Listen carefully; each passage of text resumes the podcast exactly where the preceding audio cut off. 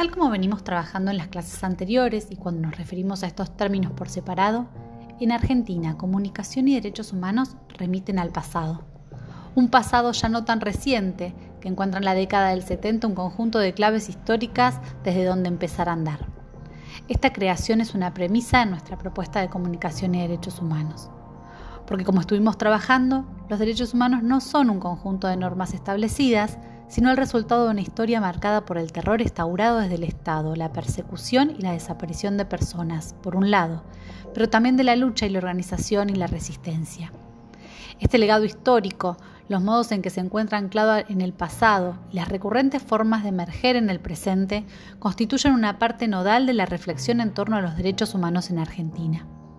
Entonces, no es posible referirnos a los derechos humanos sin estudiar, conocer, analizar y volver a significar las experiencias traumáticas de ese pasado dictatorial. En este sentido, la matriz sobre la que se asienta el discurso de los derechos humanos está íntimamente asociada a las dinámicas y modos de elaboración del pasado. Y en el modo en el que se han articulado y articulan las múltiples memorias, teje también una trama sobre la cual mirar los derechos humanos. Creemos en la necesidad de recuperar la historia para situar la reflexión sobre los derechos humanos en la clave pasado-presente. Este es el elemento clave de la perspectiva que les proponemos. La clave pasado-presente desplaza la cuestión de los derechos humanos del plano de los derechos y lo ubica en la dimensión de los contextos y los discursos. Así, los derechos humanos, pensados desde sus lógicas de producción, definidas por aquellos universos discursivos más o menos legitimados en cada época, es donde emerge lo que es posible decir y se calla lo que no es posible.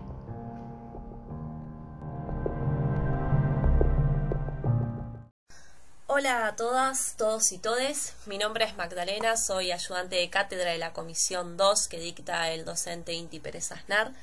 Para la clase de esta semana vamos a abordar la última dictadura cívico-militar, la visita de la Comisión Interamericana de Derechos Humanos en el marco del pedido de las madres eh, por la aparición de sus hijas e hijos y el juicio a la Junta Militar por delitos de lesa humanidad. El 24 de marzo de 1976, las Fuerzas Armadas derrocan al gobierno constitucional de María Estela Martínez de Perón e instauran un nuevo golpe cívico-militar comandado por los tres jefes de las Fuerzas Armadas, Jorge Rafael Videla, Roberto Viola y Emilio Eduardo Macera. El golpe de Estado se dio en el marco de la doctrina de la seguridad nacional, una política creada por los Estados Unidos en el marco de la Guerra Fría y que se utilizó para designar la defensa militar y la seguridad interna de los países latinoamericanos frente a las amenazas de la revolución. Cabe mencionar que para la época del 60 la revolución cubana ya era un hecho. Para 1976 Chile, Uruguay, Paraguay y Bolivia también estaban bajo dictaduras militares. Se comunica a la población que a partir de la fecha el país se encuentra bajo el control operacional de la Junta Militar. Se recomienda a todos los habitantes el estricto acatamiento a las disposiciones y directivas que emanen de autoridad militar, de seguridad o policial, así como extremar el cuidado en evitar acciones y actitudes individuales o de grupo que puedan exigir la intervención drástica del personal en operaciones. Firmado Jorge Rafael Videla, Teniente General, Comandante General del Ejército. Emilio Eduardo Macera, Almirante, Comandante General de la Armada. Orlando Ramón Agosti, Brigadier General, Comandante General de la Fuerza Aérea. Comenzaba acá el periodo más oscuro y siniestro de la historia argentina. Si bien en el país ya había una tradición de golpes de Estado, nadie en la sociedad se iba a imaginar la magnitud y dimensión de la tragedia que iba a comenzar aquel 24 de marzo del 76. El golpe de Estado contó con la participación de distintos sectores como la sociedad rural, grupos empresarios y financieros, el sector más conservador de la Iglesia Católica y la prensa.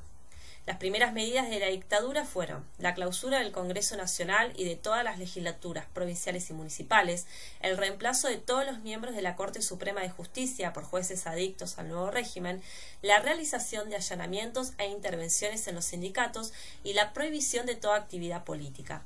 Asimismo, el Estado se convirtió en un aparato represivo, ignorante del derecho en general y de los derechos humanos más elementales. Pero la Junta Militar también tenía un plan económico. Para los militares habían dos grandes problemas que impedían el desarrollo del país. Por un lado, una clase obrera indisciplinada, apañada en los grandes sindicatos, y por el otro, una industria nacional poco eficiente. El nuevo ministro de Economía, José Alfredo Martínez de Oz, elimina de raíz los últimos años del modelo de desarrollo peronista. Suspende paritarias, congela salarios y elimina el control de precios, lo que significó un fuerte impacto en el bolsillo de las y los trabajadores. Pone fin al proteccionismo de la industria y bajo el lema de achicar el Estado, desagrandar la nación, empieza a desmantelar el sector público elimina las retenciones a las exportaciones agropecuarias, beneficiando de esta manera a la sociedad rural. Por otro lado, para frenar la inflación, comienza a tomar deuda reduciendo la emisión monetaria. Este plan económico fue el primer paso de lo que luego fue la implementación de las políticas neoliberales en Latinoamérica y nuestro país a partir de los años 90, políticas que generan una gran desigualdad económica y social. Un año después del golpe, el 24 de marzo de 1977, el periodista y militante Rodolfo Walsh enviaba a la prensa argentina y corresponsales extranjeros la famosa Carta a las Juntas. Allí denuncia la violación a los derechos humanos, 15.000 desaparecidos, 10.000 presos, 4.000 muertos, decenas de miles de desterrados son la cifra que desnudan ese terror. Pero no todos se callaron ante este horror. Así como Walsh, ese mismo año comienzan a salir familiares, madres, padres, hermanos, hermanas, que comienzan a preguntar por las y los desaparecidos. Recorren comisarías y juzgados en busca de información que logre dar con el paradero de sus hijas, hijos, nietas y nietos. Solamente queremos saber dónde están vivos o muertos. Angustia porque no sabemos si están enfermos, si tienen frío, si tienen hambre, no sabemos nada. Y desesperación, Señor, porque ya no sabemos a quién recurrir. Consulados, consulados, embajadas, ministerios, iglesias. Todas partes se los han cerrado, todas partes se los han cerrado las puertas. Por eso les rogamos a ustedes, les rogamos a ustedes, son nuestra última esperanza. Por favor, ayúdennos, ayúdennos, por favor, son nuestra última esperanza. El 30 de abril de 1977, un grupo de madres se reúne espontáneamente en Plaza de Mayo. Como las reuniones estaban prohibidas, comienzan a caminar en círculos alrededor de la pirámide. Nacen así las famosas rondas de las Madres de Plaza de Mayo y con ellas se consolida la organización por los derechos humanos más importante de nuestro país, reconocido a nivel mundial. Su lucha y los reclamos por la aparición de sus hijas e hijos comienzan a aparecer en la prensa extranjera, al que se suman las denuncias de cientos de argentinas y argentinos exiliados del país.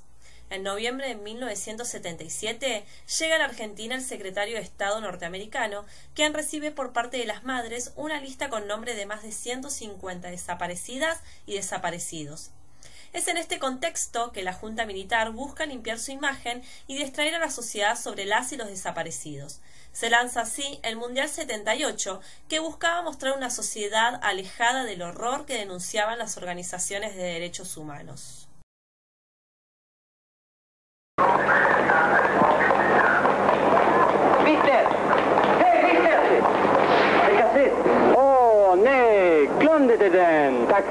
Så mycket. De nada, de nada. Buen viaje. Buen viaje. Este muchacho acaba de hacer un gol argentino. En el campeonato mundial todos debemos hacer goles como estos. Goles que no se gritan y se sienten para adentro, pero valen mucho más que todo un campeonato. Pese a la fuerte propaganda, en septiembre de 1979 llega al país la Comisión Interamericana de Derechos Humanos. Durante su estadía visitan cárceles en donde toman testimonios a miles de personas que denuncian secuestros, torturas y asesinatos cometidos por la Junta Militar. Al término de su visita, se llevan una lista con 5.580 denuncias de desapariciones. La llegada de la Comisión Interamericana de Derechos Humanos constituyó un hito en la recuperación de Estado de Derecho, impulsado por la lucha incansable de los familiares de las y los desaparecidos. Nuevamente, para limpiar la imagen, la Junta Militar se hace eco del Mundial Juvenil de Fútbol de Japón y reparte cientos de calcomanías con la famosa frase Los argentinos somos derechos y humanos. En 1980, Adolfo Pérez Esquivel recibe el Premio Nobel de la Paz y vuelve a denunciar las violaciones a los derechos humanos y desapariciones por parte de la Junta Militar.